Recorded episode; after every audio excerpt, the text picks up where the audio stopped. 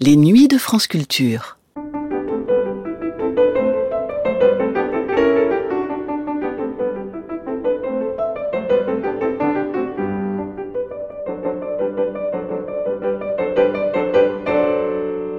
Du fait de son œuvre, d'apparence plutôt classique, voire austère pour certains, l'image de Marguerite Yourcenar a toujours été teintée d'une certaine rigidité. Son élection à l'Académie française en 1980 ne fait rien pour changer ce préjugé. Bien qu'elle fût la première femme à y être élue, Yourcenar ne s'est jamais définie comme féministe, elle qui au contraire pouvait parfois tenir des propos de teneur plutôt misogyne, notamment pour expliquer pourquoi ses personnages principaux étaient tous des hommes. Si sa réputation d'une femme rigide, très disciplinée, n'est pas entièrement fausse, Marguerite Yourcenar a vécu une vie plus haute en couleur que l'on pourrait le supposer. Elle mène, après le décès de son père en 1929, une vraie vie de bohème, en parcourant le monde, vivant de multiples aventures avec des hommes et des femmes de tous horizons. Ce goût du passé, bien manifeste dans ses livres, se double d'un puissant besoin de voyage, de dépaysement. Loin du cliché de l'écrivaine sédentaire qui reste derrière son bureau des années durant, elle ne cessera jamais de voyager. Elle part en 1939 habiter aux États-Unis avec sa compagne Grace Frick. Elle fait de grands voyages au Brésil, en Inde ou encore en Égypte. Dans ce numéro d'une vie, une œuvre de Cécile Thérouane, la journaliste Josiane Savigno, l'égyptologue Jean-Pierre Cortegiani et l'universitaire Michel Sard reviennent sur la vie de l'écrivaine des Mémoires d'Adrien et de l'œuvre noire. L'occasion pour les auditeurs et les auditrices de découvrir ce qui se cache derrière les écrits de Marguerite de Crayoncourt et de lever, un tant soit peu, le voile sur cette autrice, poète et dramaturge à la prose précise et au goût prononcé pour l'Antiquité. Une émission diffusée pour la première fois le 9 octobre 1997.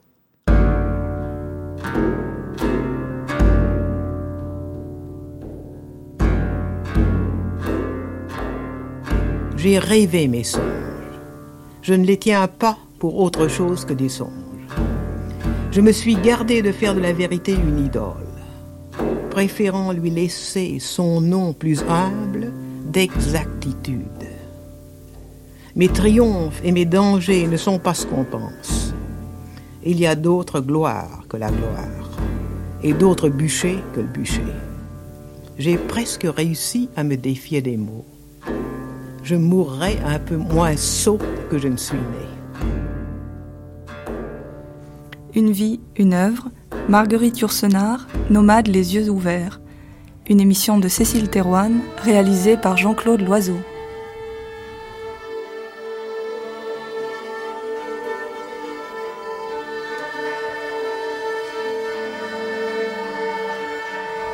Il y a dix ans, le 17 décembre 1987, disparaissait Marguerite Yourcenar, un peu statufiée par son âge, 84 ans, par son personnage de première femme admise à l'Académie française et par le retentissement mondial de son œuvre. Mais la solennité hiératique de la femme de lettres consacrée n'a jamais supplanté en Marguerite de Crayoncourt la nomade qu'elle fut dès l'enfance, avant toute chose. Voyageuse par passion, voyageuse passionnée, elle le fut et le demeura, même immobilisée sur l'île des monts déserts qu'elle avait choisie pour domicile. Ainsi, loin de toute pétrification, mouvante et dynamique, Marguerite Yourcenar s'est-elle construite et son œuvre avec elle. La parole est à Madame Marguerite Yourcenar pour la lecture de son remerciement. Messieurs, comme il convient, je commence par vous remercier de m'avoir, honneur sans précédent, accueilli parmi vous. Je n'insiste pas. Ils savent déjà tout cela sur la gratitude que je dois aux amis qui, dans votre compagnie, ont tenu à mes livres, sans que j'en eusse fait, comme l'usage m'y eût obligé la demande, mais en me contentant de dire que je ne découragerai pas leur effort. Ils savent combien je suis sensible au don de l'amitié, et plus sensible peut-être à cette occasion que jamais, puisque ces amis, pour la plupart, sont ceux de mes livres et ne m'avaient jamais, ou que très brièvement, rencontré dans la vie. Vous m'avez accueilli, disais-je, ce moi incertain et flottant, dont j'ai contesté moi-même l'existence et que je ne sens vraiment délimité que par quelques ouvrages qu'il m'est arrivé d'écrire, le voici, tel qu'il est, accompagné d'une troupe invisible de femmes qui auraient dû recevoir beaucoup plus tôt cet honneur, au point que je suis tenté de m'effacer pour laisser passer leurs ombres. Avec sa réception à l'Académie française, Marguerite Yourcenar a été sollicitée par un certain nombre de manifestations officielles, sinon de mondanité. Josiane Savigno, comment réagissait-elle face à cela? De manière complexe, comme tous les gens complexes. Elle, affectait de mépriser ça euh, totalement, mais sans doute euh, c'était pas aussi aussi simple que ça. Je crois que c'était pas quelqu'un de mondain et de, et, de vaniteux et qui aimait euh, vraiment aller dans les, dans, les, dans les cocktails, dans les dîners chics, dire bonjour, je suis Marguerite Yourcenar et se sentir. Mais il est vrai que quand on a, on a fait le parcours qu'elle a fait, quand on a fait euh, les choix difficiles qu'elle a fait, il, faut, euh, il faut arriver à, à North Sea Starboard un, un jour d'hiver ou d'automne, et dans cette rue complètement, ce petit village complètement désert où il n'y a personne dans la rue, et se dire qu'il faut être très fort pour rester là et se dire je fais mon œuvre et puis S'ils la reconnaissent, tant pis pour, euh, tant mieux pour eux. Et euh, et s'ils la reconnaissent pas, tant pis pour eux et pas tant pis pour moi. Donc, quand on a fait un choix aussi, euh, aussi radical, l'Académie française en soi, je pense que c'était pas quelque chose qui l'intéressait, mais le fait d'être la première femme à l'Académie française, c'est différent d'entrer à l'Académie française. Et évidemment, et ça lui correspond assez bien d'ailleurs, ça correspond assez bien à cette, à cette personne euh, qu'on n'imagine pas tout à fait puisqu'on la voit comme assez mesurée alors que c'est quelqu'un de très démesuré. Je crois que ça lui correspond assez bien d'être passé d'un coup du maximum de retrait par rapport à, au social à, à, une espèce de fonction emblématique. Tout d'un coup, elle qui n'avait jamais été féministe devenait une sorte de porte-drapeau des femmes parce que elle allait enfin briser euh, un tabou qui avait plus de 350 ans. Oui, elle a maintenu euh, parallèlement ce retrait total et la, la, médiatisation. Elle a même peut-être entraîné l'image de l'académicienne euh, à petite plaisance, puisque finalement, elle n'a pas vraiment souvent été à l'académie. Jamais, jamais, mais ses cendres sont dans, dans le châle qu'elle portait le jour de sa réception à l'Académie française. Ça veut dire quelque chose quand même. Si vous étiez morte à 60 ans, on n'aurait pas la Yourcenar de L'œuvre au noir, celle du Labyrinthe du monde et la grande épistolière des années 70. On n'aurait pas la première femme académicienne, ni la pionnière des causes écologiques. On n'aurait pas la moraliste des essais ou des yeux ouverts. Et je pèse à dessein ce mot naguère démodé. On n'aurait pas l'auteur de Mishima, l'adepte des sagesses orientales, de la libération de l'esprit, se cherchant soi-même à travers les détours de sa condition charnelle. On n'aurait pas la Yourcenar qui, dans la retraite des monts déserts, accomplit peut-être son œuvre au blanc, entrevoit dans une promesse inachevée d'éternité son œuvre au rouge. J'ai considéré arbitrairement que votre existence de femme s'arrêtait en 1939 que vous alliez désormais, loin de tout ce à quoi vous étiez attaché, vous résigner longuement et faire passer vos deuils et vos pertes dans votre écriture. Puis, une dernière fois, vivre avec Jerry Wilson ce que vous aviez souffert avec André Fregnault. Enfin, vous dépêchez de le transformer dans les derniers chapitres de Quoi l'éternité? À quoi bon gloser sur ce destin ordinaire? J'ai pris parti, celui du romancier, pas celui du biographe. Michel Sard. Au fond, euh, ma décision de, travailler sur Marguerite Yourcenar a été une décision personnelle. Euh, je me suis identifiée à elle. D'abord, j'aimais beaucoup son œuvre. J'avais dévoré Mémoire d'Adrien. J'avais beaucoup aimé l'œuvre au noir. Je l'enseignais à mes étudiants américains. Et euh, je me suis identifiée à la femme parce que Marguerite Yourcenar a passé 40 ans de sa vie euh, d'écrivains français aux États-Unis et moi-même je vis aux États-Unis. Alors euh, pourquoi euh, ce dialogue imaginaire avec elle? Euh, tout d'abord, euh, je me suis inspirée des techniques de Marguerite Yourcenar elle-même mhm. euh, lorsqu'elle crée les personnages de ses, de ses romans, de sa fiction et même de, son, de, ses, de ses mémoires, c'est-à-dire lorsqu'elle crée Adrien, lorsqu'elle crée Zénon, lorsqu'elle crée ou reconstitue le personnage de son père. Elle disait euh, dans le carnet de notes des mémoires d'Adrien qu'il s'agissait, un pied dans la magie, l'autre dans l'érudition, de se transporter en pensée à l'intérieur de quelqu'un. Et au fond, c'est un peu la technique que j'ai voulu adopter euh, à partir d'un examen très euh, aussi minutieux que possible de tout ce qu'on possède de documentation sur Marguerite Yourcenar. Et à partir de ces livres, j'ai voulu reconstituer le personnage par une espèce de magie sympathique.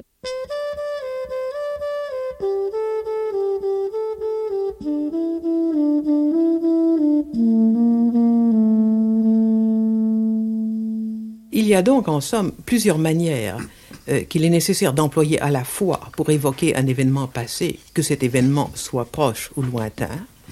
Et la première est évidemment l'érudition, la recherche de tous les détails que nous pouvons connaître sur un milieu ou sur un être. La seconde est une sympathie humaine, capable de franchir le fossé des distances, de nous mettre à la place de ces êtres et de pénétrer dans ces milieux. Et la troisième est cette espèce de coup d'œil, cette espèce de regard qui nous fait embrasser d'un seul coup le temps, le temps dans lequel le personnage a vécu, le temps dans lequel nous sommes, et transformer en quelque sorte ce temps qui est de l'éternité pliée, comme le disait Cocteau dans une formule inoubliable, en une sorte de nappe étale sur laquelle nous voyons se mouvoir les événements.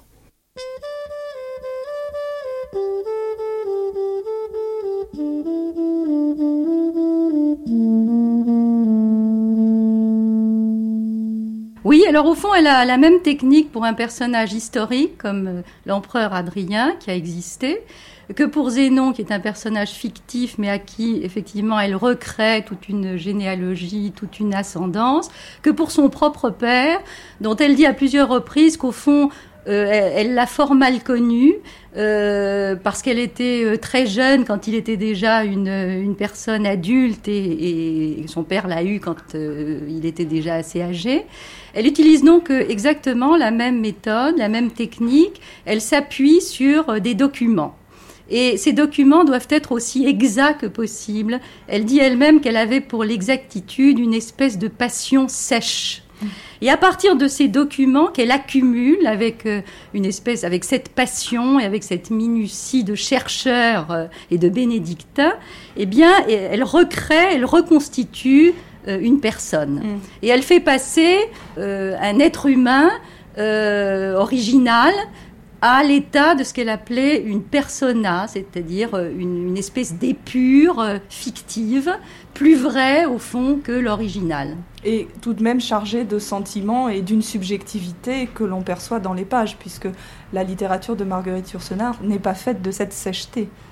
Absolument. Euh, ce qu'elle disait, c'est que tant qu'on ne faisait pas entrer de sa propre intensité dans un document, il restait un document mort. Et au fond, lorsqu'elle recrée le personnage d'Adrien, et ça a été sans doute la raison du succès de Mémoire d'Adrien, eh bien, elle fait entrer de sa propre intensité dans le personnage de l'empereur. Et effectivement, les chercheurs ont pu se rendre compte qu'il y avait beaucoup de Marguerite Yourcenar dans Mémoire d'Adrien et que même à un certain niveau, l'empereur Adrien, c'est une espèce d'autoportrait de Marguerite Yourcenar.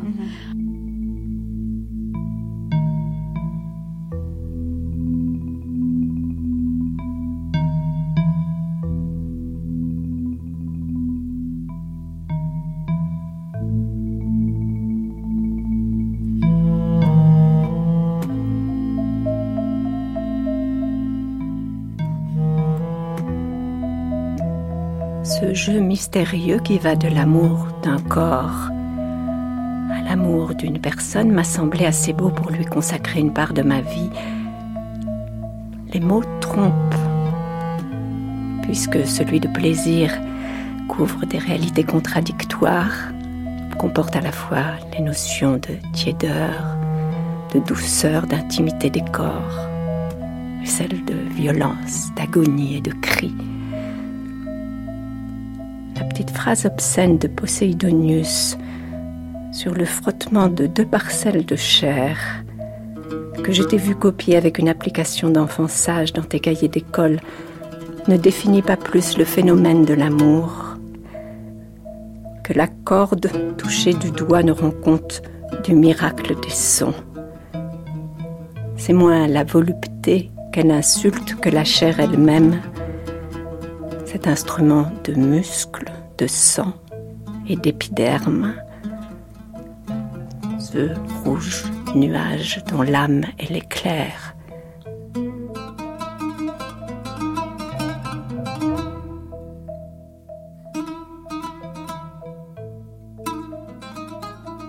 J'avoue que la raison reste confondue en présence du prodige même de l'amour, de l'étrange obsession qui fait que cette même chair, dont nous nous soucions si peu quand elle compose notre propre corps, nous inquiétant seulement de la laver, de la nourrir, et s'il se peut de l'empêcher de souffrir, puisse nous inspirer une telle passion de caresse simplement parce qu'elle est animée par une individualité différente de la nôtre et parce qu'elle présente certains linéaments de beauté sur lesquels d'ailleurs les meilleurs juges ne s'accordent pas.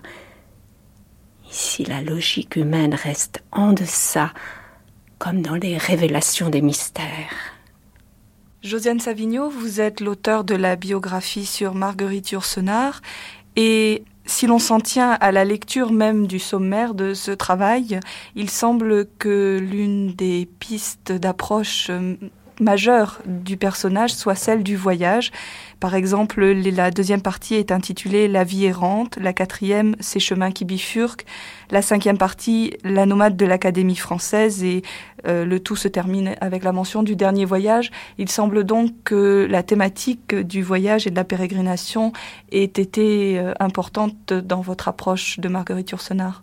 Oui, je crois que c'est plus qu'une thématique. Marguerite Yourcenar est quelqu'un de profondément nomade, je crois, dans, euh, essentiellement, probablement parce qu'elle a vécu euh, tout enfant avec euh, un père qui, euh, qui lui-même voyageait, qui faisait partie de ces aristocrates de la fin du 19e siècle qui, étaient perpétuellement en déplacement et qui voyageaient pas du tout comme on voyage maintenant en faisant des sauts de puce d'un point à un autre en avion, mais qui partaient pour de longs mois avec tout un tas de mal et s'installer en hiver sur la côte d'Azur parce qu'en Belgique il faisait trop froid. Et puis Ensuite, euh, faisait un petit tour par les villes d'eau, comme Marion-Bad ou, euh, ou d'autres. Oui, d'ailleurs, vous, vous citez la leçon du père comme viatique finalement de l'existence de Marguerite Yourcenar et cette phrase qu'il disait On est bien qu'ailleurs, on s'en fout, on n'est pas d'ici, on s'en va demain. Donc ça a été quelque chose pour elle euh, de graver dans son parcours d'enfant et finalement dans son parcours de vie. Ah oui, et de, toute sa vie, on voit que la période de sa vie qui a été la plus difficile, c'est la période où par fidélité à, son amie Grace Frick avec laquelle elle, vivait, elle a renoncé à voyager puisque son amie était malade et qu'elle devait euh, s'occuper d'elle et rester. Et c'est là qu'elle a commencé euh, à entreprendre la, saga, si on peut dire, de, sa famille. Et je pense que c'était une autre manière de, voyager puisqu'elle pouvait plus bouger et revenir vers l'Europe ou ailleurs. Euh, physiquement, elle, revenait en en, se replongeant dans la mémoire familiale.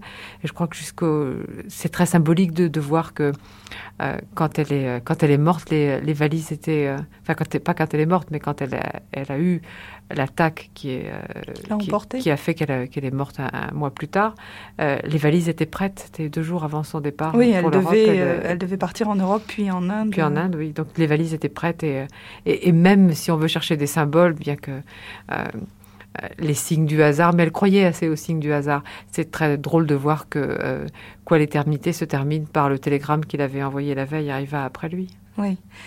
Et euh, vous parliez du, du fait qu'elle avait été bloquée finalement à Petite Plaisance par la maladie de Gracewick, mais euh, il y avait déjà une forme de sédentarisation dans le fait même d'avoir choisi cette maison et ce lieu comme euh, lieu d'existence après la Seconde Guerre mondiale, alors même qu'elle aurait pu décider de rentrer en Europe.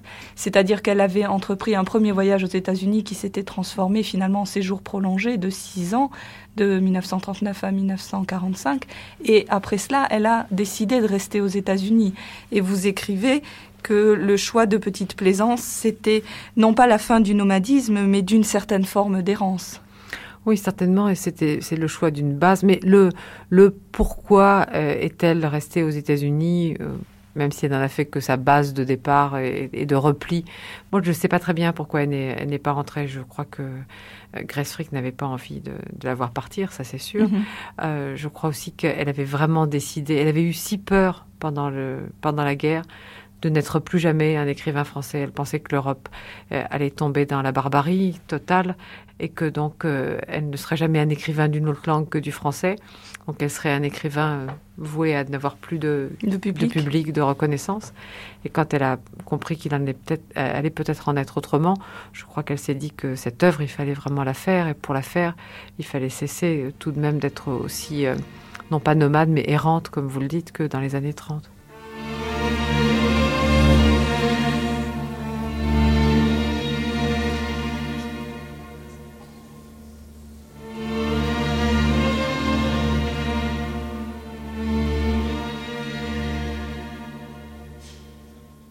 Et maintenant, la nouvelle si triste et si prévue, prévue par tout le monde, sauf par Grâce, qui a lutté jusqu'à l'avant-dernier jour.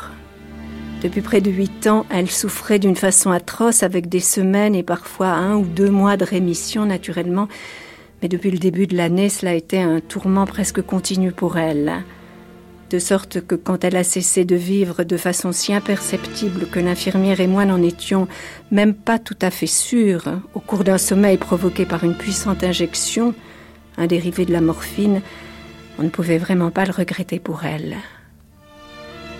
Mais cette chute dans le vide après ce travail et cette existence en commun de tant d'années, c'est une sorte de nouveau rythme à acquérir, je dis tout de suite, pour en finir avec ce qui me concerne, que je suis bien secondée et entourée du point de vue journalier et domestique. Une bonne femme de ménage, une gentille secrétaire qui se débrouille dans l'océan de papier laissé par grâce, qui ne pouvait plus s'occuper de ses affaires depuis plusieurs années, des voisins bienveillants et l'épagnole Zoé, et surtout bien entendu le travail à faire. À Georges de Crayoncourt, petite plaisance, 8 décembre 1979.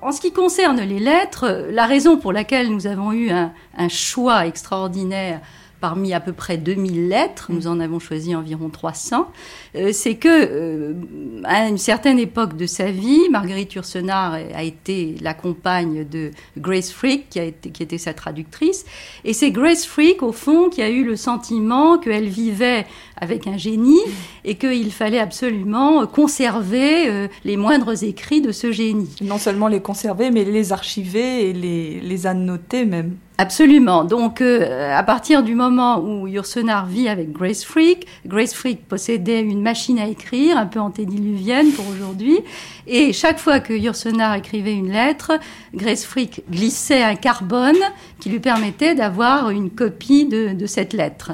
Et même quand euh, Yourcenar écrivait de façon manuscrite, Grace Freak recopiait finalement les, les cartes postales, par exemple, de de, de Voilà, alors lorsque elle écrivait des cartes postales, par exemple, euh, durant les voyages, en vacances, et que euh, elle ne pouvait pas écrire à la machine avec son carbone, eh bien Grace Freak recopiait en mettant les barres euh, aux endroits où, où allait, à, la, ligne. Et en général, elle faisait pour chaque lettre un petit résumé pour expliquer de quoi il était question, et quelquefois avec des commentaires de son cru.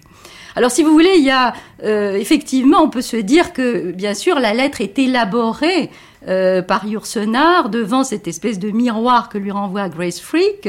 Elle, elle, écrit ses lettres devant son archiviste et devant une espèce de lectrice idéale. Mais enfin, ça n'est pas quand même la même élaboration que pour une œuvre de fiction. On a tout de même accès, grâce à la correspondance, au noyau dur de la personnalité de Yourcenar. Hein tout de même une forme de subjectivité immédiate que laissent rarement transparaître les œuvres romanesques ou les nouvelles.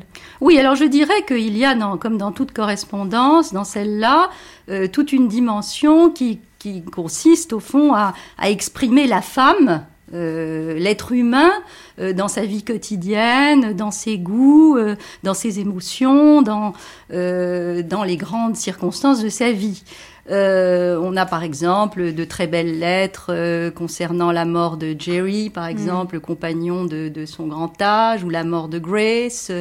On en a de très belles sur ses chiens, sur la vie quotidienne à Petite Plaisance, sur les plantes, sur le jardin, sur la cuisine. donc il y a, y, a, y, a, y a, aussi de très belles lettres sur ses lectures.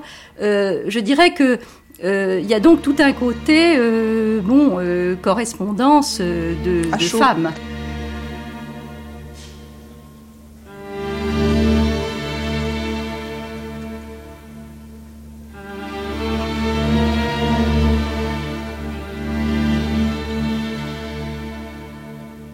Il y avait des petites allées délimitées par, par des pierres et ici nous, nous, sommes à un endroit où entre plusieurs boulots, il y a des, plaques. Il y a deux petites tombes. La tombe de deux chiens. Qui, depuis que je suis dans cette maison, je n'ai plus que des épagnols. L'épagnol est bien à la taille, c'est un chien d'une bonne taille dans cette petite maison. Il y a une, petite tombe en porphyre, une petite pierre, en, une espèce de porphyre, qui est euh, consacrée à la mémoire très chère de monsieur. Monsieur a vécu jusqu'à l'âge de 10 ans. C'était un épagnol noir et j'ai découvert plus tard, c'était assez magique, qu'il y avait, quand j'écrivais l'œuvre noire, vers cette époque-là, qu'il y avait un autre chien qui s'était appelé Monsieur. Avant lui, il y en a peut-être beaucoup d'autres, mais il y en a un connu, qui était le chien du fameux sorcier et alchimiste Agrippa. Agrippa adorait Monsieur. On a des lettres de lui où il s'informe de la santé de Monsieur pendant ses absences. Et quand il donnait ses cours, Monsieur était assis à côté de lui. Ce qui ne lui donnait pas une très bonne réputation. On pensait donc un épagnol noir ça faisait très mauvais effet. Et donc, monsieur est là, sous une inscription d'un poète euh, de la Renaissance anglaise qui est charmante. Ce poète, Marston, explique qu'il était étudiant en théologie, qu'il lisait toute espèce de livres, Saint-Augustin, euh, Thomas d'Aquin, je ne sais pas qui, et il n'était pas plus savant. And still my spaniel sleeps. Je, travaille et mon, et mon épagnol dort. Et à la fin du poème, euh, Martin sait et mon, mon épagnol se réveille, s'étire, baille, et je crois au nom du ciel qu'il en sait autant que moi. Donc j'ai mis la formule changeant un peu le sens, et mon épagnol dort encore. Voilà pour monsieur. Et ça, c'est Valentine, qui a succédé à monsieur, qui a vécu seulement six ans, qui a été horriblement tuée d'un seul coup, heureusement, par une voiture qui passait dans la, dans l'avenue en face de la maison, de la rue en face de la maison, sous mes yeux. Et elle a, droit à une petite épigraphe de Ronsard, portant un gentil cœur dedans un petit corps. Et monsieur était un peu magique. C'était vraiment un chien sorcier. Mais Valentine était douce et bonne.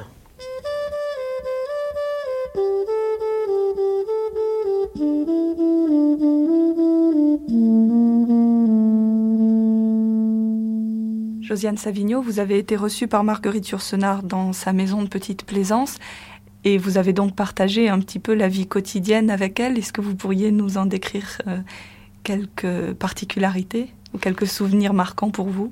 Petite Plaisance, moi, c'est une maison que, j'aime beaucoup. Certains amis de Marguerite Yourcenar trouvent qu'elle est trop modeste parce que sans doute ils ont une vue un peu...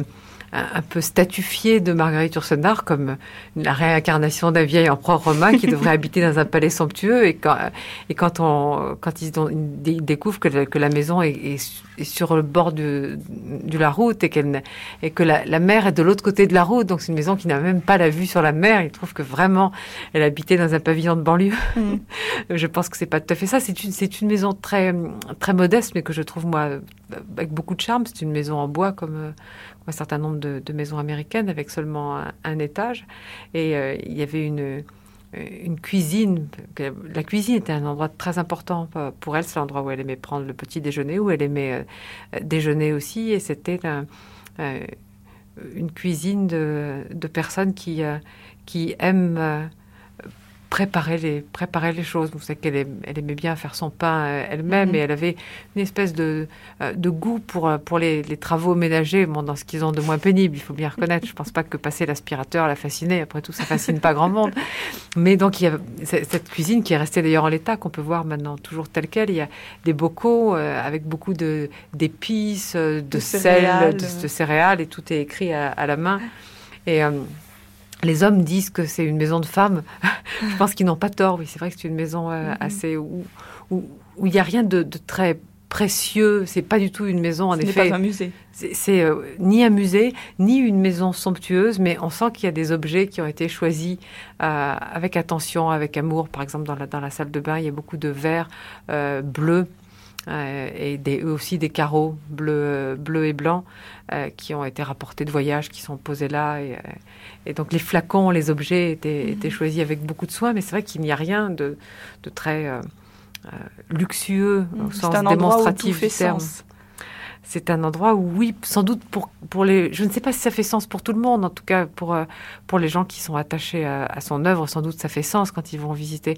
Moi, je dois avouer que quand je me suis assise à, son, à la place où elle avait écrit euh, Mémoire d'Adrien pour travailler à son bureau, ça m'a ça m'a fait une drôle d'impression, quand même, il faut le reconnaître.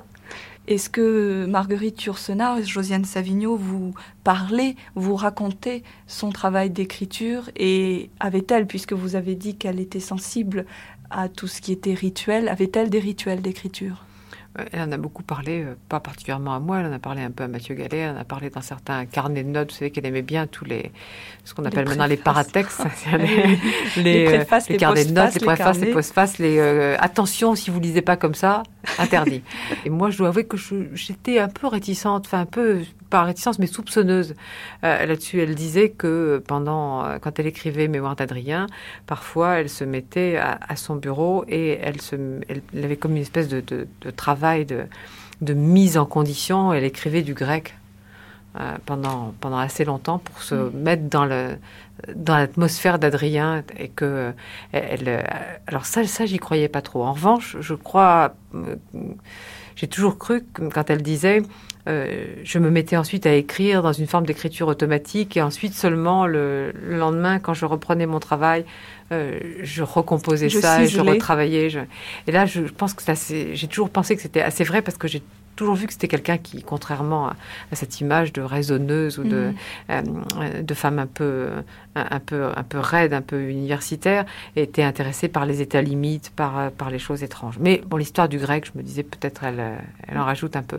Or, pas du tout. Quand, quand j'ai rangé ces, papiers dans sa maison, j'ai trouvé en effet des, des, des tas de, de papiers écrits en, en grec où on voyait que quelqu'un avait écrit comme ça du grec de manière un peu, un peu compulsive. Et puis, euh, elle aimait beaucoup les, un certain nombre de, rituels étranges, comme le fait de, marquer dans son carnet la date de naissance d'Adrien. Bon, ça, ça, elle existait vraiment, donc on pouvait euh, dire que c'était un, souci historique, mais la date de naissance de Zénon, qui est quand même un personnage parfaitement imaginaire, à côté de celle de son père, sa mère et, autres, et autres amis. Et puis, euh, elle, a dit, et ça je pense que c'est tout à fait, ça lui, ça, lui, ça lui ressemble beaucoup, que le moment où elle a écrit la dernière phrase de l'œuvre noire, elle est sortie dans le jardin, elle est allée se mettre dans le hamac qui était suspendu dans le jardin, et elle a répété 300 fois le nom de Zénon comme une espèce de conjuration. Mémoire d'Adrien est la condensation d'un énorme ouvrage élaboré pour moi seule. J'avais pris l'habitude chaque nuit d'écrire de façon presque automatique le résultat de ces longues visions provoquées où je m'installais dans l'intimité d'un autre temps. Les moindres mots, les moindres gestes, les nuances les plus imperceptibles étaient notés. Des scènes que le livre tel qu'il est résumé en deux lignes passaient dans le plus grand détail et comme au ralenti. Ajouter les uns aux autres ces espèces de comptes rendus eussent donné un volume de quelques milliers de pages. Mais je brûlais chaque matin ce travail de la nuit, J'écrivis ainsi un très grand nombre de méditations fort abstruses et quelques descriptions assez obscènes. Alors je crois que le rôle de Grace Frick a d'abord été, euh, d'une certaine manière, rôle euh, euh, plus ou moins conscient d'attirer Marguerite Yourcenar aux États-Unis, c'est-à-dire de la couper de son milieu d'origine, d'un certain parisianisme, et de l'acculer d'une certaine façon à euh, consacrer sa vie à l'écriture. Euh, jusque-là, euh, Marguerite Yourcenar avait été une jeune femme qui avait beaucoup voyagé, qui avait eu une vie tumultueuse, qui avait eu une vie amoureuse très intense, et qui, qui n'avait pas le même rapport avec son œuvre, bien qu'elle ait déjà publié, qu'elle l'a eu par la suite. Oui, vous écrivez d'ailleurs à, ce sujet que 1939 euh, marque selon vous une année de césure dans la vie de Yourcenar, où euh, de femme écrivain, elle devient écrivain qui de temps en temps a une vie de femme. C'est ça, un écrivain à qui il arrive quelquefois d'être une femme. Alors c'est vrai que si on compare euh, les premières années euh, jusqu'en 1939, avec les années qui ont suivi, il est certain que euh, grâce probablement à sa compagne, prend très au sérieux son métier d'écrivain et qu'elle s'y consacre entièrement. Euh, en dehors de, des voyages, au fond, Marguerite Yourcenar passe ses journées à Petite Plaisance à, euh, à écrire, mm. euh, pendant que, que, Grace Freak, elle, s'occupe, on pourrait dire, de l'intendance. Oui, c'est ça, c'était un hein. peu un super intendant tout de même. Voilà, alors d'une certaine façon, on pourrait dire que, bon, euh, beaucoup d'écrivains ont eu à leur côté une épouse qui s'occupait de l'intendance, et eh bien, on peut dire que Grace Freak a joué ce rôle. Elle a permis donc à, Marguerite Yourcenar de ne pas avoir à s'occuper au fond de cet aspect elle lui a aussi permis, il faut bien dire les choses, au moins pendant un certain temps, de, vivre matériellement. Parce que lorsque euh, arrive aux États-Unis en 1939, elle est sans le sou, elle a croqué la fortune de, sa mère qui lui restait, et elle n'a appris aucun métier. Mhm. Euh, donc si euh, Grace Freak euh, ne l'avait pas aidée, eh bien, on ne peut pas savoir si elle aurait pu continuer à être un écrivain. Et autant dans les années 70, euh, la reclusion finalement la réduisait à un état euh, de quasi euh, manie dépressive où elle notait quotidiennement tout ce qu'elle faisait et où chaque acte était consigné. Et en cela, elle reprenait une pratique de Grace Frick. Autant après 1979, finalement, elle dit que l'écriture c'est pas si important que ça et qu'elle trouve plus de plaisir à cultiver son jardin, comme aurait dit Voltaire, qu'à consigner ses pensées euh, sur la page blanche. Oui, il y a pendant toute cette époque, effectivement, des successions d'inventaires, de listes de toutes sortes, et en particulier de listes de projets littéraires, de listes d'œuvres publiées déjà. On sent que, à la fois, elle consigne le passé et elle essaye de consigner par anticipation l'avenir. Une espèce de manie de l'inventaire euh, qui, effectivement, euh, euh, rappelle un certain caractère maniaque que probablement Grace Freak avait lorsqu'il s'agissait de la conduite de, la maison. Euh, mais elle y a totalement renoncé, euh, effectivement, à partir du moment où elle s'est remise à voyager, parce que au fond, le voyage était pour elle, euh, comme elle le disait d'ailleurs dans sa jeunesse, le corollaire de l'amour et puis l'acte de vie par excellence. et donc, ce qui, au fond, permet de s'opposer le mieux à l'exil que tout de même elle ressentait et dont elle a parlé à plusieurs reprises, eh bien, c'était le voyage, beaucoup plus que le retour à, à une mère patrie qui, au fond, n'existe pas pour elle.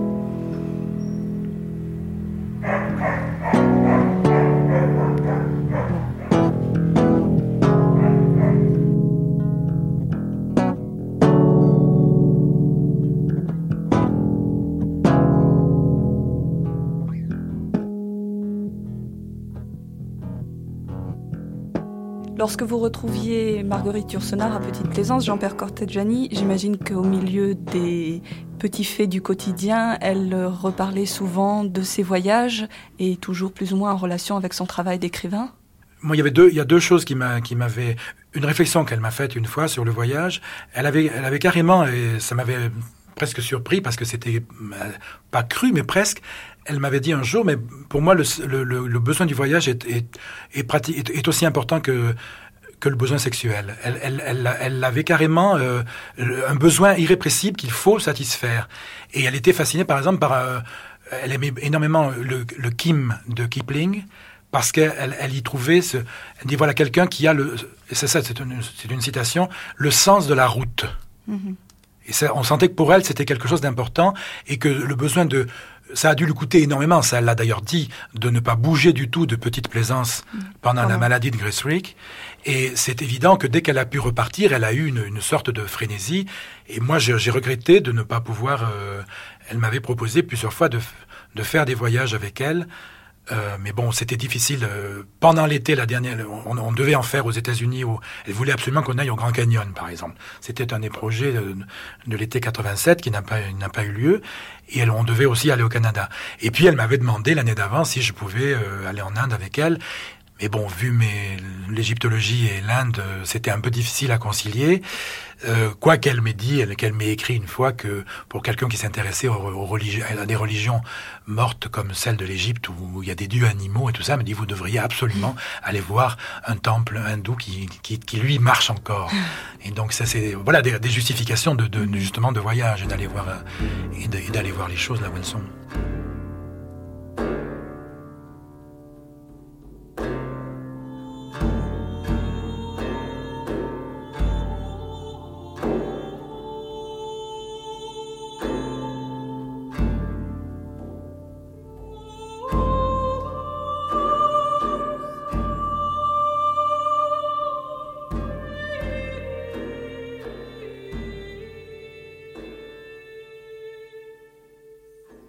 Premier jour du mois d'Atir, la deuxième année de la 226e Olympiade.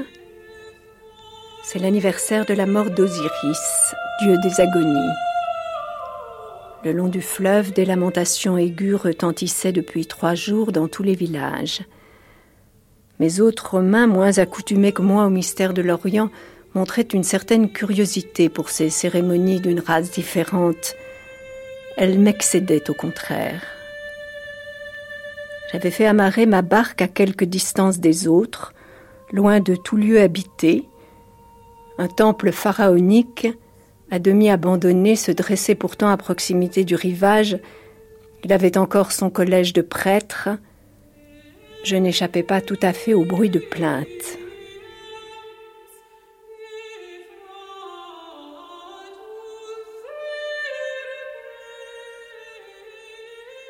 Le courrier de Rome venait d'arriver. La journée se passa à le lire et à y répondre. Comme d'ordinaire, Antinoüs allait et venait silencieusement dans la pièce. Je ne sais à quel moment ce beau lévrier est sorti de ma vie. Vers la douzième heure, Chabrias agité entra. Contrairement à toute règle, le jeune homme avait quitté la barque sans spécifier le but et la longueur de son absence, deux heures au moins avaient passé depuis son départ. Il ne nous restait plus qu'à explorer la berge. Une série de réservoirs qui avaient dû servir autrefois à des cérémonies sacrées communiquaient avec une anse du fleuve. Au bord du dernier bassin, Chabrias s'aperçut dans le crépuscule qui tombait rapidement un vêtement plié, des sandales. Je descendis les marches glissantes. Il était couché au fond, déjà enlisé par la boue du fleuve. Avec l'aide de Chabrias, je réussis à soulever le corps qui pesait soudain d'un poids de pierre. Chabrias et là des bateliers qui improvisèrent une civière de toile. Hermogène, appelé à la hâte, ne put que constater la mort. Ce corps si docile refusait de se laisser réchauffer, de revivre. Nous le transportâmes à bord. Tout croulait, tout parut s'éteindre. Le Zeus olympien, le maître de tout, le sauveur du monde s'effondrèrent, et il n'y eut plus qu'un homme à cheveux gris, sanglotant sur le pont d'une barque. C'est en 1982 que Marguerite Yourcenar a entrepris un voyage en Égypte avec Jerry Wilson. Et c'est à cette occasion, Jean-Pierre Cortegiani, que vous lui avez proposé de l'emmener sur le site d'Antinoé, qu'Adrien avait fait ériger en mémoire d'Antinos. Je lui ai demandé de voir son, son, son plan de voyage et je me suis rendu compte qu'on pouvait parfaitement euh, aller, journée. aller euh, si on quittait le bateau de croisière le soir, qu'on dormait à Minya, qui est la ville qui est, qui est à quelques, enfin, quelques dizaines de kilomètres au nord, euh, si pendant que son groupe allait euh, visiter des tombes euh, pharaoniques, on pouvait aller en Tinoé et rejoindre son, son bateau à l'état suivante. Et donc on est arrivé là le matin, c'était pas évident de traverser le Nil. Et là, c'est, déjà là, c'était extraordinaire. Savez qu'elle adorait les oiseaux. Et euh, c'était très tôt le matin, dans la brume du Nil. C'était beau. Je n'ai jamais de ma vie vu autant d'oiseaux, autant d'échassiers, autant d'oiseaux sur, sur le Nil. Et à ce moment-là, elle s'est mise à parler de, de comme on arrivait tout de même à, à Antinoé, elle s'est mise à parler d'Adrien. Et, je veux dire, j'étais assez impressionné parce qu'on avait l'impression qu'elle avait terminé Mémoire d'Adrien la veille. Mm. C'est tout était d'une, était d'une clarté. Elle avait 78 ans. Tout était d'une clarté totale, absolument. Euh, elle était très émue. Elle était, je crois, très, très, très émue. Et donc on a, on l'a la rive de, sur la rive droite, c'était pas évident. On a, on a, on a dû, on a dû pratiquement la porter. On est, on a, on a marché un peu. On n'est pas resté très longtemps sur le site parce que d'abord il reste pas grand chose. Mais elle voulait, elle voulait être là. Elle, avait voulu, je crois, y marcher tout simplement. Et puis on a repris le, le, bateau au bout de je sais pas une heure, une heure et demie, quelque chose comme ça. Et à ce moment-là, déjà, il y a une première, une première coïncidence qui était étonnante, c'est qu'au milieu du fleuve, on a croisé un bateau de croisière. Mmh. Et c'était le sien. Et j'y voyais, vous auriez été sur votre bateau, vous ne saviez même pas, vous ne seriez même pas douté que vous passiez Antinoé, parce que vous auriez peut-être euh, essayé de savoir à quelle hauteur c'était, mais personne n'aurait été capable de vous le dire, parce que personne ne connaît ce genre de choses. Et alors là, il s'est passé une chose, une espèce de sacrifice au Nil, comme, qui était assez, euh, assez émouvant. Je dois dire, il y a eu un grand silence après. Elle a demandé son sac à, à Jerry Wilson, et elle, a, elle, elle, y a pris une petite bourse de, de de toile ou de velours, je sais pas, rouge en tout cas, qui, euh, elle m'a expliqué après, euh, contenait des pièces, des petites pièces de, de, de ce qui vous reste dans les poches quand on a fini un voyage dans un pays, quelques lires, quelques, quelques piastres, je ne sais pas quoi. Et euh, avec un geste très lent, elle a jeté, la, la, bourse dans, dans le fleuve. J'ai fait une réflexion qui a été suivie des faits l'après-midi assez, assez violents. Je lui dis, euh, qui sait si le hasard ou les dieux, comme vous dites, ne vous font pas jeter la bourse à peu près à, l'endroit où Antinoïs s'est noyé. Alors on a repris la voiture et on est arrivé à Melaoui, l'autre, euh, l'escale où on est arrivé à peu près en même temps que son bateau qui a accosté au moment d'arriver. On est resté un moment ensemble et puis moi je suis reparti pour le Caire et la croisière continuait vers, euh, vers Luxor. Et, et pendant qu'elle était seule l'après-midi sur le, sur le pont du bateau, j'imagine à, arrivé un peu à la matinée, il y a eu tout d'un coup des cris, des bruits, des hurlements, etc. Et elle a demandé ce qui se passait, et euh, tout simplement, un, jeune homme venait de se noyer dans le Nil en traversant, euh, en essayant de traverser le, fleuve sur une espèce de barcasse euh, à, demi crevée, etc. Et donc, le seul jour de, de sa vie où elle est venue sur ce site. Mmh, stupeur de revivre. Il s'est passé cette chose quand même un petit peu, un petit peu étonnante. Et je crois que les témoignages du bateau sont, concordants. Je veux dire, elle ne l'a pas, elle ne l'a pas rêvé. Et bon, c'est quelque chose. Euh, plus, beaucoup plus tard après, chez, euh, aux États-Unis, elle, euh, elle avait ramassé quelques tessons de poterie sur le, sur le site, parce que les, les sites égyptiens sont, sont de véritables collines de, de, de fragments de peau cassés. Et elle avait ramassé deux, trois petits pots, euh, deux, trois petits tessons. Et euh, un jour, ou une après-midi, où on discutait de choses et d'autres, elle, je me rappelle qu'elle elle avait repris des tessons dans les mains en, les caressant, en disant euh, qui sait s'ils ont assisté à d'autres noyades, à d'autres déplorations, en faisant allusion aux cris des femmes qu'elle avait entendues ce jour-là. La plupart des gens qui se sont emballés, car vraiment on peut parler d'emballement et d'engouement, pour Mémoire d'Adrien, ça a été, ils ont vu une espèce de destinée réussie. Et ils se sont identifiés, comme le dit le jargon psychologique, à cet homme qui avait soi-disant réussi. J'étais très frappé par ça, avec aussi des petits coins d'hédonisme. Et ils n'ont pas vu du tout la ligne qui, pour moi, était celle, la principale ligne des mémoires d'Adrien, un homme qui monte très lentement, en passant par tous les échelons de la, euh, de la hiérarchie civile et militaire, en passant par des études, en passant par un tas de choses, qui arrive au pouvoir déjà mûr, qui fait un énorme effort de discipline sur soi-même et de euh, rétablissement du monde, comme il le disait, la terre stabilisée, et qui, euh, tout de même, est enivré par son propre effort, perd à un moment donné le contrôle s'enivre de son pouvoir, s'enivre de son bonheur, s'enivre des spectacles qui l'entourent, et s'effondre. Se remet, se remonte péniblement, c'est le second, c'est le troisième voyage en Grèce, le voyage en Grèce un peu désabusé. Euh, nouvelle catastrophe, la guerre de Palestine. S'effondre encore cette fois physiquement. Et alors à un niveau beaucoup plus tassé, qui est le niveau déjà de la vieillesse pour lui, se dit oui, après tout, c'est ma place, je suis, je suis dans la série des, des empereurs, je dois continuer, tout est à tout, tout jusqu'au bout reste à faire, mais sans, sans plus rien espérer. Et cette ligne-là, qui est ensemble une ligne tragique, la plupart des gens n'ont pas voulu la voir.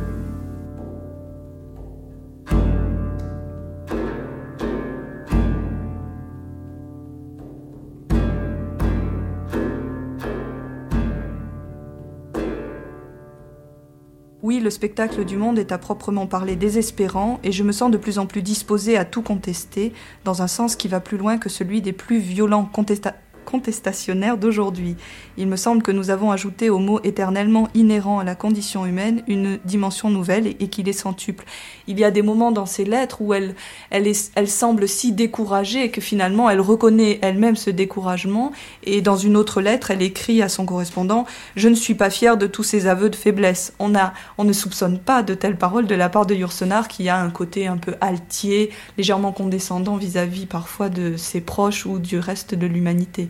Oui, on ne soupçonnait pas, par exemple, à travers les œuvres de fiction, qu'elle suivait d'aussi près la politique de son temps. Michel Sard. Euh, et ça jette un éclairage, et ça ce serait, je dirais, la deuxième dimension de la correspondance sur son œuvre. Mm. Euh, il y a beaucoup de lettres qui sont consacrées à la genèse de son œuvre, euh, et il y a aussi dans ces lettres l'évocation d'une évolution euh, dont, à laquelle vous avez fait allusion et qui va également euh, colorer euh, l'évolution de son œuvre. Euh, alors je dirais que par exemple elle écrit Mémoire d'Adrien en 1900, enfin c'est publié en 1951. Elle l'a écrit au fond à partir de 1949, mhm. à une époque, au fond, après la guerre, où il y avait un certain optimisme, où on avait, on était dans cette espèce d'euphorie d'après la guerre, où on croyait que maintenant les guerres étaient terminées et que euh, le monde allait s'améliorer. Et euh, elle choisit le personnage d'Adrien comme un homme, dit-elle, capable de stabiliser la Terre, à l'image euh, d'hommes politiques de son temps comme Churchill. Et puis peu à peu, euh, il y a chez elle, comme chez beaucoup de ses contemporains, une prise de conscience de ce qu'elle appelle l'atrocité foncière de l'aventure humaine. Euh, alors, c'est lié bien sûr à d'abord à une prise de conscience croissante de ce qui s'est vraiment passé pendant la guerre. Par exemple, elle fait euh, en 1964 le voyage à Auschwitz et, c'est une euh, évidemment une expédition qui mm. va être un choc pour elle. Et puis la bombe atomique, et puis les chars soviétiques sur Budapest, et puis la crise de Suez. Et c'est ce qui explique que déjà en 1957, elle ait pu écrire les lignes que vous venez de lire. Mhm. Et dans sa correspondance, eh bien, euh, effectivement, Yourcenar fait œuvre d'épistolière. Mhm. Euh, il y a des lettres qui sont très très réussies et des lettres qui, qui ne ressemblent pas tout à fait à des lettres, qui, qui pourraient être des, des, des petites, euh, des petits essais. L'exemple le, plus frappant étant la lettre qu'elle a écrite à Lydia Storoni, Mazzolani, sur l'état de l'Union soviétique. C'est la lettre dite de Leningrad. Euh, qui est une lettre de, plusieurs pages et qui décrit avec beaucoup de, sagacité pour l'époque, euh, au fond, euh, l'ambiance de, l'Union soviétique. Elle compare d'ailleurs avec toutes sortes de prudence à celle de l'Allemagne nazie des années 30. Et d'ailleurs, Lydia Storoni Mazzolani, deux ans plus tard, lui fait une demande d'édition. Oui, à l'époque, euh, euh refuse, sans doute parce que, euh, surtout à l'époque, c'est-à-dire c'était en 1962, c'était Noël 1962 qu'elle écrit cette lettre. Euh, je suppose qu'elle n'aurait pas voulu, elle le dit d'ailleurs elle-même, être emprisonnée dans un camp politique. Elle écrit en, le 3 février 65 euh, cette lettre me paraît avant tout une lettre, je veux dire une confidence faite à une personne seulement, sans arrière-pensée de publication, et je crois fermement que ce genre de texte n'est à sa place que dans une publication posthume. Oui, je pense qu'elle euh, craignait d'être taxée d'anticommunisme et c'est une des raisons pour lesquelles elle a refusé que cette lettre soit publiée. Euh, avait toujours pris soin de euh, marquer qu'elle n'était ni à droite ni à gauche. Elle a été récupérée par les uns et par les autres. euh, mais ne s'est jamais laissé récupérer. Elle reprochait à la droite de pécher par excès de pessimisme et à la gauche de pécher par excès d'optimisme. Elle l'a dit à plusieurs reprises, et donc elle voulait euh, garder une espèce d'équilibre qui, pour l'époque, il faut le reconnaître, n'était pas euh, très facile. Ce que j'ai trouvé Dès l'aube du premier jour, nous avons aperçu les officiels russes abordant le bateau dans le brouillard, et jusqu'à la nuit blanche du troisième jour, où nous avons longuement et de très près côtoyé la forteresse de Kronstadt, s'élevant de la mer avec sa coupole d'église désaffectée et les unités de la flotte autour d'elle, c'est tout simplement la Russie de Custine. L'éternel mélange de routine bureaucratique, de suspicion de l'étranger, de laisser-aller déjà orientale et de prudente méfiance, et cette tristesse inerte et presque suffocante qui est si souvent celle du roman russe et que je ne m'attendais pas à retrouver. Et partout, insidieux et massif, le silence ou la propagande, c'est-à-dire le mensonge, avec ses lieux communs éternellement détestables, à l'ouest comme à l'est, mais ici semble-t-il encore plus indiscuté qu'ailleurs. Staline officiellement rayé des mémoires, Lénine innombrable comme jadis les pantocrators, tout le passé d'avant octobre 1917 ignoré ou utilisé de façon à servir tantôt d'été et tantôt de repoussoir au régime.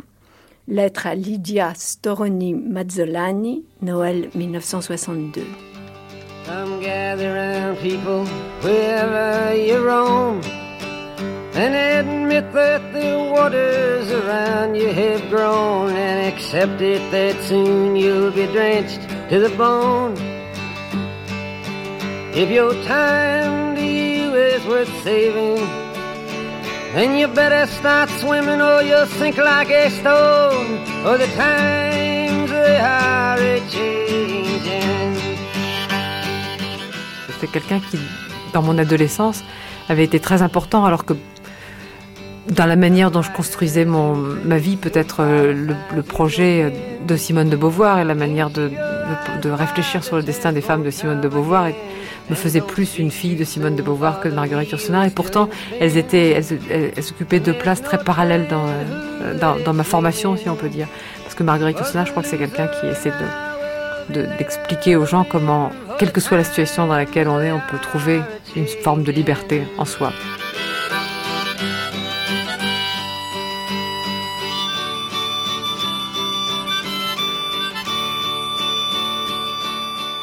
Moi, j'ai été particulièrement frappée par euh, euh, ce qu'elle a dit à propos des femmes, euh, à une époque où quand même on était dans une, espèce de prise de conscience dans les années 60 et 70 de, l'évolution de la condition des femmes, et disons le mot dans, une espèce de féminisme euh, dans lequel non seulement elle n'entre pas, mais qu'elle rejette avec une grande violence. Mhm.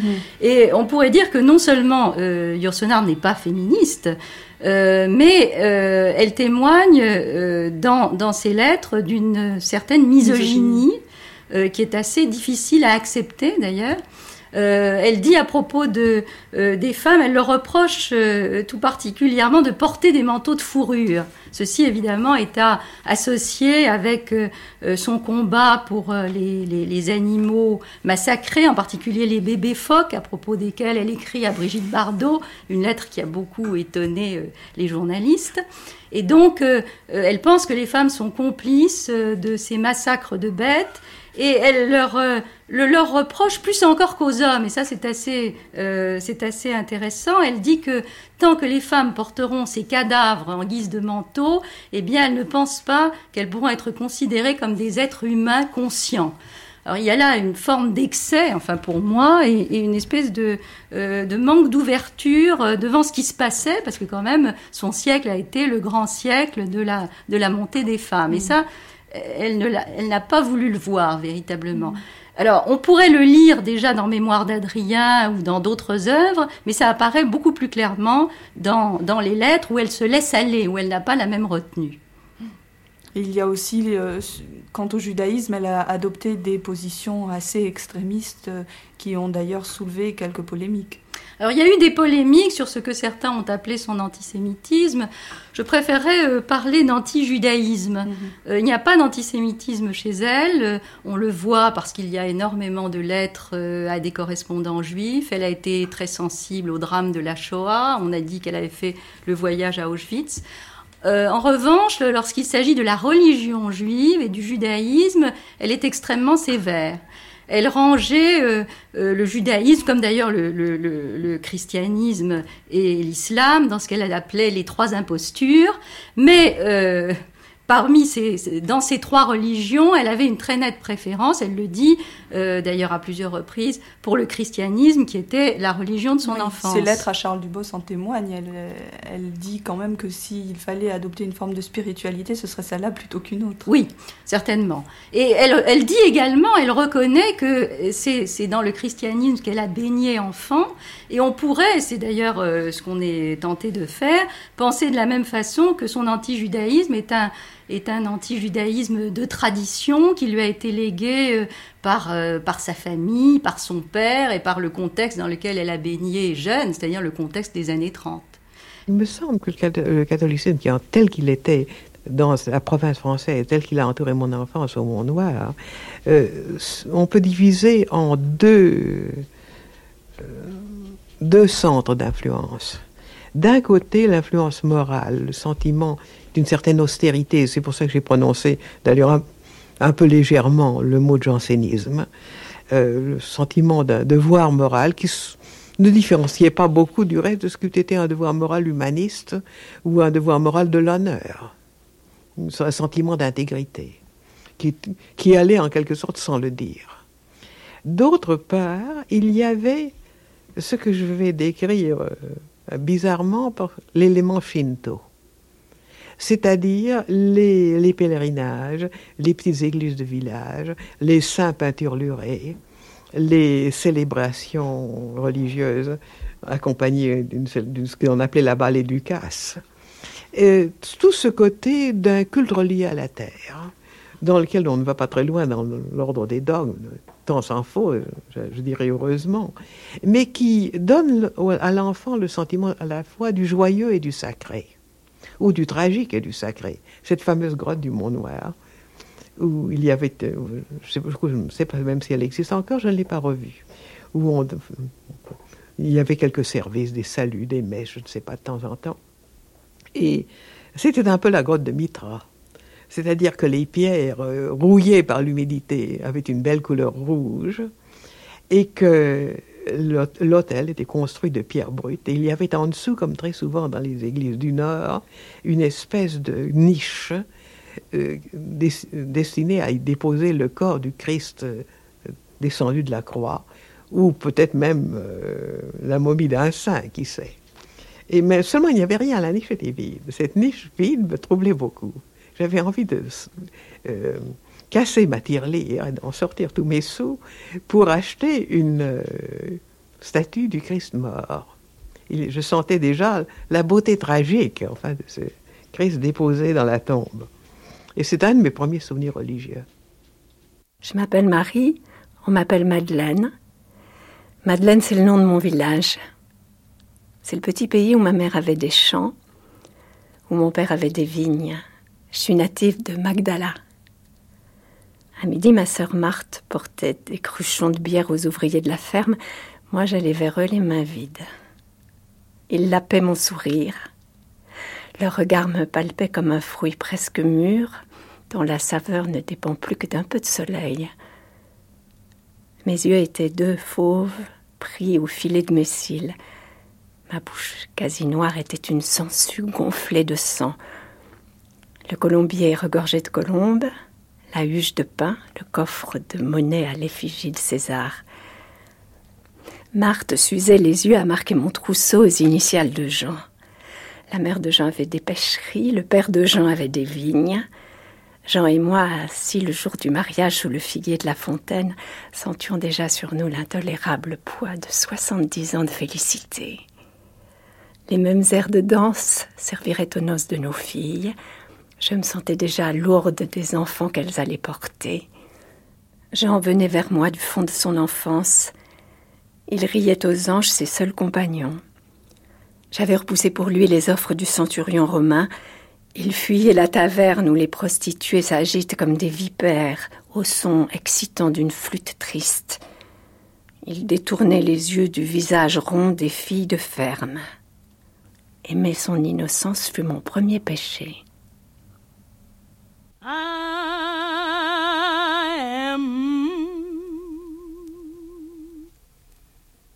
A poor pilgrim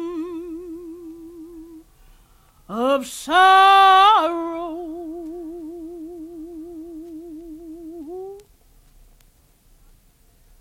I'm a tossing this wide world alone.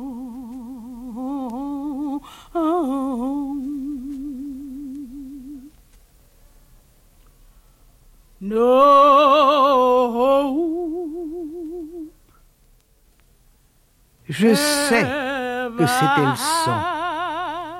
Je sais que c'était le sang. Je sais que c'était le sang qui coulait pour moi. Un jour, j'étais perdu. Il est mort sur la croix. Je sais que c'était le sang qui coulait pour moi. Ils l'ont fouetté toute la nuit. Ils l'ont fouetté toute la nuit. Ils l'ont fouetté toute la nuit pour moi. Un jour, j'étais perdu. Il est mort sur la croix. Je sais que c'était le sang qui coulait pour moi.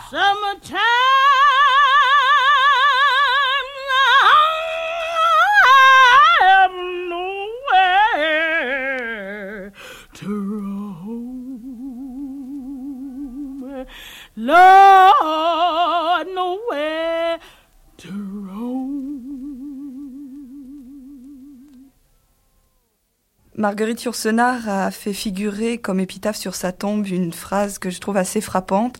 Plaise à celui qui est peut-être de dilater le cœur de l'homme à la mesure de toute la vie. Or l'on sait qu'à la fin de sa vie, elle a été particulièrement attirée par le bouddhisme. Christian Lvovsky, vous deviez avec elle, et ce voyage a été euh, impossible du fait de sa disparition, euh, vous rendre en Inde.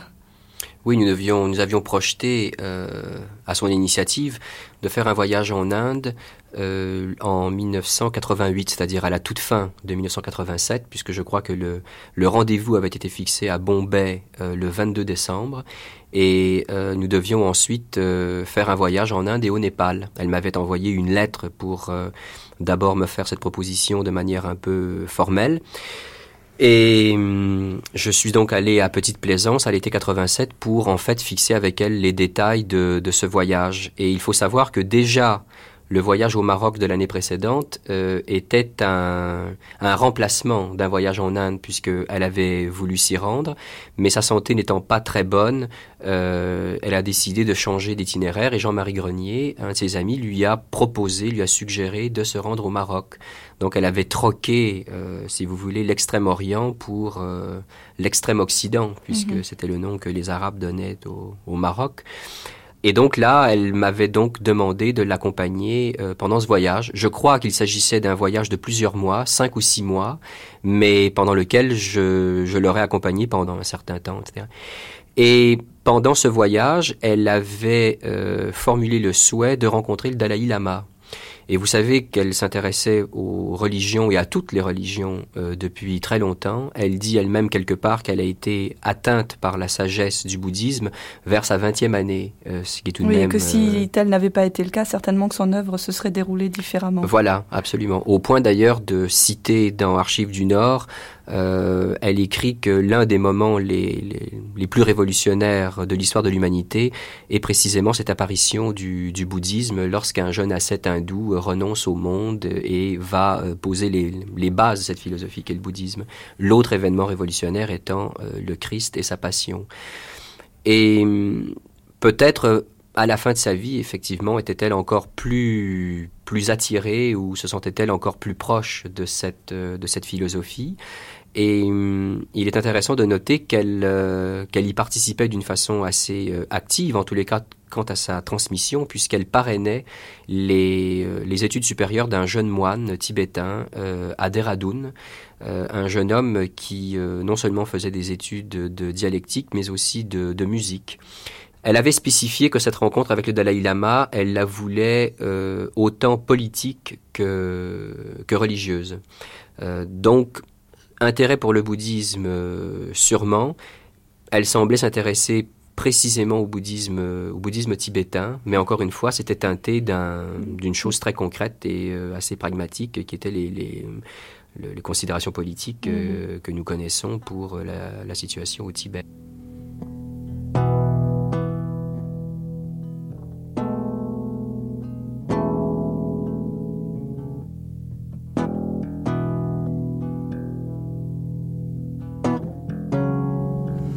La nomade que fut jusqu'à la fin de son existence Marguerite Yourcenar, depuis les premiers voyages avec son père en Italie, puis la Grèce, l'Égypte, le Maroc et jusqu'à l'Inde, la véritable carte d'identité de Yourcenar était celle de l'écriture et de la langue française, Josiane Savigno.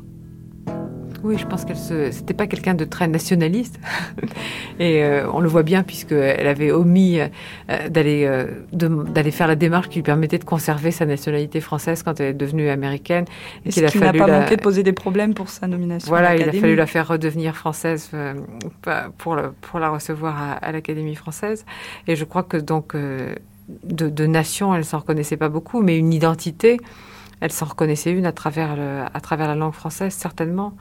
Mais hum, oui, elle n'aimait pas beaucoup qu'on dise. Euh, mais pour moi, c'était pas du tout euh, un reproche.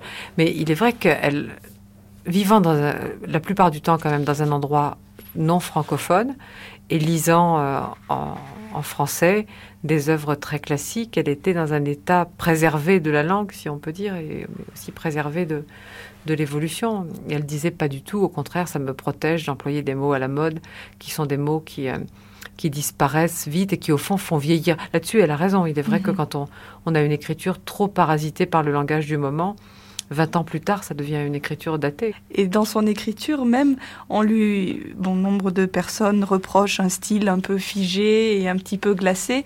Et je serais plutôt tentée de dire qu'on est face à une écriture édifiée et non édifiante. Ah, édifiante, certainement pas. Il y a, les gens très méchants disent qu'elle écrit comme, euh, des traductions de verso latine. Je pense que c'est vraiment très méchant, que c'est pas tout à fait ça.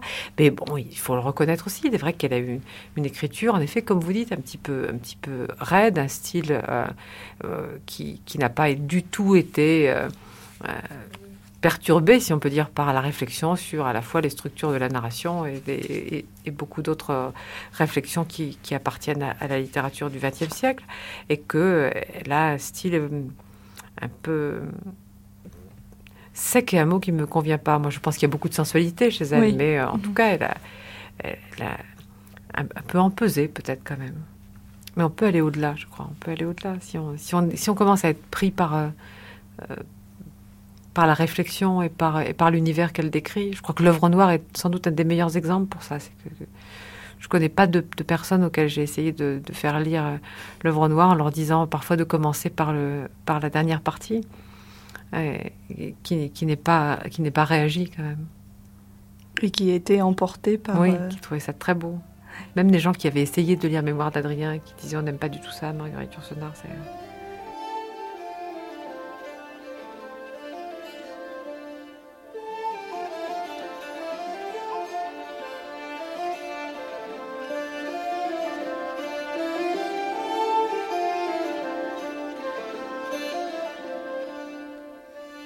J'ai 20 ans, calcula Zénon. À tout mettre au mieux, j'ai devant moi 50 ans d'études avant que ce crâne se change en tête de mort. Prenez vos fumées et vos héros dans Plutarque, frère Henri. Il s'agit pour moi d'être plus qu'un homme. Je vais du côté des Alpes, dit Henri Maximilien. Moi, dit Zénon, du côté des Pyrénées. Voyez, par-delà ce village, d'autres villages, par-delà cette abbaye, d'autres abbayes. Par-delà cette forteresse, d'autres forteresses. Et dans chacun de ces châteaux d'idées, de ces masures d'opinion, superposées aux masures de bois et aux châteaux de pierre, la vie emmure les fous et ouvre un pertuis aux sages. Et partout, les vallées où se récoltent les simples, les rochers où se cachent les métaux dont chacun symbolise un moment du grand œuvre, les grimoires déposés entre les dents des morts, les dieux dont chacun a sa promesse, les foules dont chaque homme se donne pour centre à l'univers. Qui serait assez insensé pour mourir sans avoir fait au moins le tour de sa prison? Vous le voyez, frère Henri, je suis vraiment un pèlerin. La route est longue, mais je suis jeune. Le monde est grand, dit Henri Maximilien. Le monde est grand, dit gravement Zénon. Plaise à celui qui est, peut-être, de dilater le cœur humain à la mesure de toute la vie. Nous sommes si habitués à voir dans la sagesse un résidu des passions éteintes qu'il est difficile de reconnaître en elle la forme la plus dure et la plus condensée de l'ardeur, la parcelle d'or née du feu et non de la cendre. Tels sont les mots que Marguerite Yourcenar écrit dans une présentation critique de Constantin Cavafi, poète qu'elle a traduit et je trouve, Michel Sartre, que cette euh, citation permet de d'appréhender l'aspect passionnel euh, de Marguerite Yourcenar, qui était une femme d'une rare intensité, en définitive, dans son existence, et qui arrivait à placer de l'intensité, euh, finalement, à tout moment, et dans même le réel le plus quotidien. Oui, c'est vrai, c'est une phrase que moi je trouve très belle et, très évocatrice. Euh, il y a une Yourcenar du feu, et c'est celle dont d'ailleurs a donné euh, euh, son titre à, ce, long poème en prose des, années 30. Et il y a aussi une Yourcenar des cendres, et je dirais que c'est celle des œuvres de la maturité, et en particulier celle de l'œuvre au noir. Et il est vrai que euh, l'espèce de sagesse qui se dégage de l'œuvre au noir, de ce personnage de, euh, de dissident, de rebelle, euh, qui, après avoir été un pur intellectuel, finit par retrouver à la fin de sa vie une espèce d'humanité très très profonde. eh bien, au fond, l'œuvre d'une maturité et d'une sagesse. Mais en même temps, c'est l'œuvre d'après, d'après le feu. C'est vraiment euh, euh, l'œuvre qui a été écrite quand le, feu s'est consumé, mais qu'il reste encore toute l'intensité de la cendre. Et c'est une sagesse que Yourcenar pratiquait au quotidien. Alors, c'est une sagesse qu'elle a cherché à pratiquer, et d'ailleurs, il est très émouvant euh, de suivre à travers les journaux intimes ces efforts euh, démesurés qu'elle faisait justement pour essayer de, euh, de mettre, comme vous le disiez, de l'intensité dans la vie quotidienne, dans la culture du jardin, dans, dans la cuisine, dans, dans la lecture, dans, dans, les opérations les plus humbles de la vie quotidienne. Et c'est vrai qu'il y a là la recherche d'une sagesse au quotidien et d'une sagesse universelle qu'elle a évidemment exprimé euh, notamment dans, l'œuvre au noir. Ce qui est intéressant, c'est que euh, cette sagesse au quotidien qu'elle a pratiquée dans les années 70 euh, pendant sa vie immobile et qui était vraiment euh, le, produit de la cendre plutôt que du feu, mhm. eh bien, elle l'a un petit peu laissé de côté euh, à la mort de Grace Freak, lorsque elle est, euh, au fond, elle a recommencé à voyager, elle a recommencé à aimer, et elle a un peu jeté son bonnet par-dessus les moulins, pourrait-on dire. Donc, si vous voulez, ce qui est intéressant, c'est de voir qu'il y a eu des alternances et que tantôt elle a été fille du feu et tantôt elle a été fille de la cendre et que ses œuvres en portent la trace. Je crois que ce qui se passe, c'est que Zénon, s'obligeant par prudence d'ailleurs à changer de nom, se réfugiant dans la fonction de, très modeste de médecin des pauvres, euh, transfère ce travail euh, scientifique euh, qu'il n'a plus guère les possibilités de faire, enfin seulement de façon très modeste. Il continue ses recherches botaniques, etc. Mais il transfère tout cela dans le domaine de la vie mentale, de la vie spirituelle et que l'expérience se fait maintenant surtout sur lui-même. Lorsqu'il réfléchit dans sa soupente de Bruges, il se dit, oui, voilà, l'œuvre noire, enfin le grand symbolisme de l'œuvre noire, c'est que l'homme se débarrasse, de même que la matière est consumée et purifiée par sa propre destruction, l'homme se débarrasse de ses préjugés, enfin c'était là le grand symbolisme, il arrive à la liberté par cette espèce de révolte et de période de subversion. Et j'y suis arrivé autant qu'il est possible, probablement je n'irai jamais plus loin. En réalité, sans le savoir, il est déjà plus loin. Il a déjà atteint la période que les, alchimistes mystiques appelaient l'œuvre au blanc, c'est-à-dire la période de désintéressement. Je n'irai peut-être pas jusqu'à dire de bonté, mais le résultat est tout de même l'altruisme. Il reste à Bruges, bien qu'il soit menacé, parce qu'il ne veut pas quitter son vieil ami le prieur. Il tâche de défendre euh, les moines qui pourtant ne se sont pas merveilleusement conduits vis-à-vis de lui, loin de là. Il euh, décide, il accepte la mort. Il décide de partir à pied pour ne pas inquiéter une vieille femme en lui empruntant un cheval. Et enfin, il accepte la mort presque sans y penser. Et ayant cessé de trouver son propre personnage très important. L'homme qui partait à 20 ans à la recherche de soi-même a en somme dépassé la notion du soi-même. Il y a simplement la notion d'une certaine fonction à remplir. Et à ce moment-là, il est certainement beaucoup plus loin qu'il ne croit l'être lui-même. Et alors, quand il meurt, et quand dans la mort il revoit ce qu'il a vu ensemble, ce qu'il a le plus touché dans la vie, le soleil, le du minuit polaire par exemple, à ce moment-là, c'est l'œuvre rouge, c'est-à-dire c'est l'exaltation, c'est la vision, c'est le moment enfin, où on sent en soi l'unité du monde. Mais il ne le sait pas.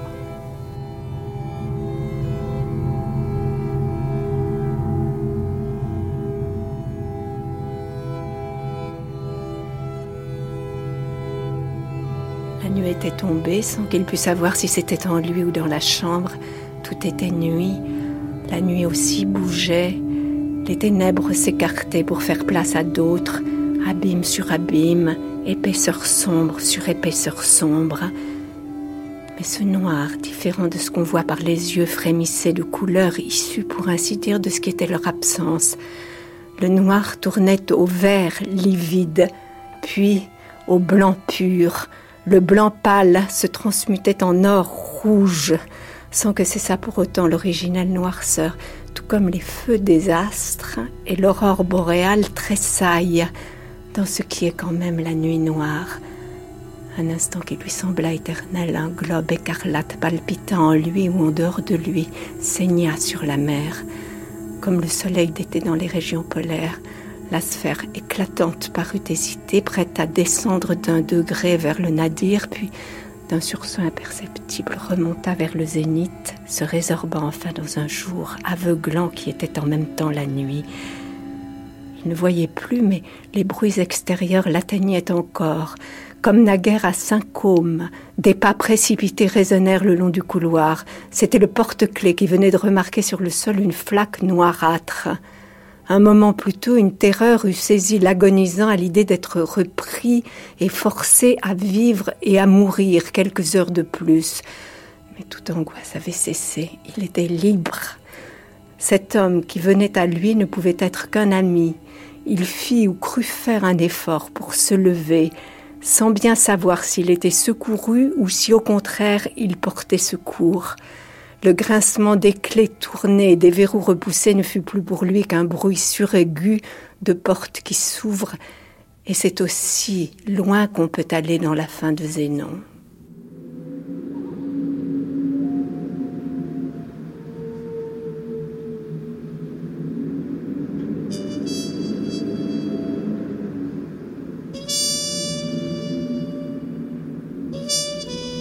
Marguerite Yourcenar, Nomade les yeux ouverts, par Cécile Théroine, avec Michel Sard, professeur, auteur de Vous, Marguerite Yourcenar, paru aux éditions Robert Laffont en 1995. A également établi avec Joseph Bramy l'édition critique de la correspondance de Marguerite Yourcenar, Lettres à ses amis et quelques autres, disponibles en collection Folio. Josiane Savigno, journaliste, auteur de Marguerite Yourcenar, biographie parue aux éditions Gallimard en 1991, Jean-Pierre Cortegiani, égyptologue, et Christian Lvovsky, journaliste. Entretien de Marguerite Yourcenar avec Roger Vrigny, Jean Montalbetti, archive INA. Texte lu par Edith Scob. Enregistrement Bruno Roncière. Mixage Geneviève Nguyen, Annick Brien. Réalisation Jean-Claude Loiseau.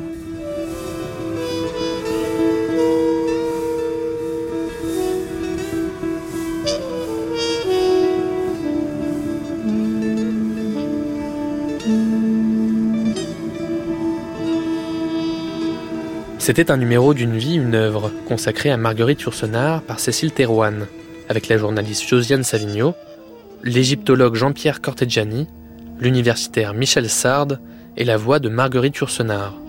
Réalisation Jean-Claude Loiseau. Première diffusion le 9 octobre 1997.